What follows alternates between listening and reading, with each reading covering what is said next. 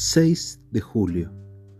Porque de tal manera amó Dios al mundo que ha dado a su Hijo unigénito, para que todo aquel que en Él cree no se pierda, mas tenga vida eterna.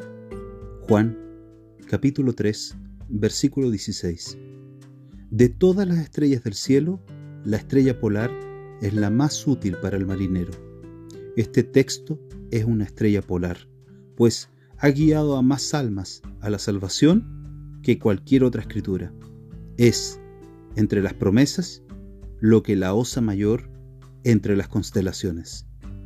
Varias palabras en el texto brillan con esplendor peculiar.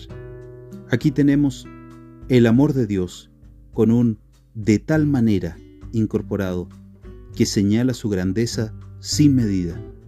Luego tenemos el don de Dios en toda su gratuidad y grandeza.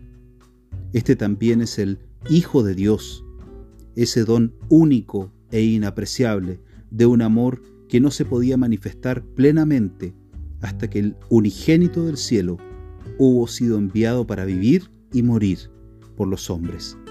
Estos tres puntos están llenos de luz.